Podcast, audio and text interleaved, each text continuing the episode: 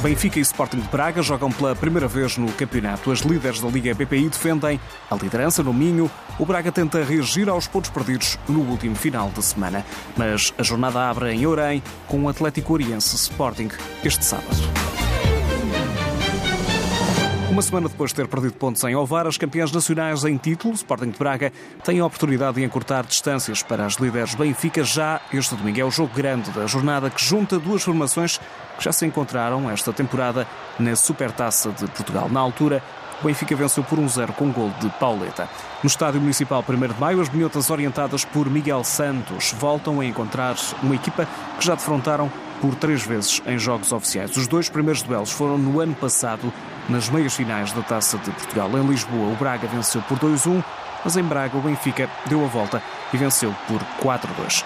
Quem estava nesse jogo e marcou foi Darlene, capitã do Benfica, que é a melhor marcadora do campeonato este ano, leva 16 golos e falou à BTV deste encontro explicou o que as águias têm de fazer para vencer. Colocar em prática tudo que a gente vem treinando e se Deus quiser, dar tudo certo para a gente conseguir sair com o resultado positivo de lá. Sobre as campeãs nacionais em título, Darlene mostra respeito pelo Braga. A gente sabe que a equipe do Braga é uma equipe muito qualificada, uma, equipe, uma das melhores equipes que tem. E a gente sabe que não vai ser fácil esse jogo, mas a gente está preparada, eles também estão. E, e é isso, eu acho que eles vão colocar completamente o que eles o que eles estudaram dentro de campo e a gente também.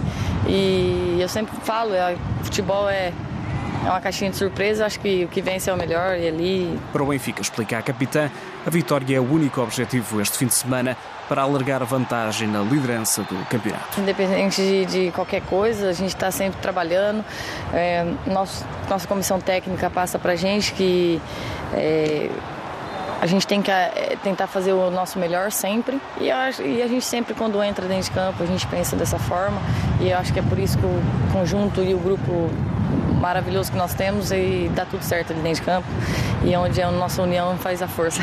Tarlene que sabe que ia marcar no Estádio Municipal 1 de Maio, em Braga. O jogo frente às Minhotas é no domingo, às 4 da tarde. Antes, amanhã, a jornada abre com o Atlético Oriense Sporting, em Orem. A equipa local defende o sexto lugar e tenta aproximar-se de Fofó e Marítimo no quarto lugar. Já o Sporting está à espreita de uma oportunidade para alcançar o Benfica no topo da tabela classificativa. No domingo, há jogos entre Fofó, Estoril Praia, Clube Albergaria Cadima, Valadares Gaia Marítimo e ainda um A dos Francos Ovarense. Todos jogos às três da tarde, a mesma hora do Sporting de Braga Benfica no estádio 1 de Maio. Já há quatro candidaturas de países do Hemisfério Sul para receber o Mundial de 2023. A Austrália e Nova Zelândia foram os últimos países a assumir a intenção de organizar a prova. Fizeram uma proposta conjunta para receber o Mundial de Futebol Feminino em 2023. E se vencerem, será a primeira vez que o Hemisfério Sul recebe aquela prova. O torneio vai ser o primeiro da história, com 32 equipas, a é modelo igual ao do futebol masculino. Também a Argentina, o Brasil, a Colômbia e o Japão já apresentaram candidaturas.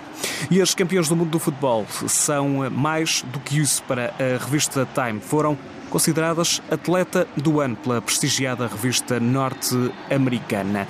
Destaca a revista Time o papel social que teve esta conquista da seleção norte-americana do Campeonato do Mundo de Futebol Feminino desta temporada. A seleção feminina, segundo a revista Time, tornou o torneio de futebol uma forma de reforçar questões de progresso social. E esta semana, em Portugal, a Federação Portuguesa de Futebol anunciou o número de atletas federadas, que quase duplicou na última década no nosso país. No futebol são 6.020 as atletas atualmente inscritas e no futsal, também na vertente feminina, 4.008. Informação da Federação Portuguesa de Futebol, que sustenta o crescimento do futebol feminino em Portugal.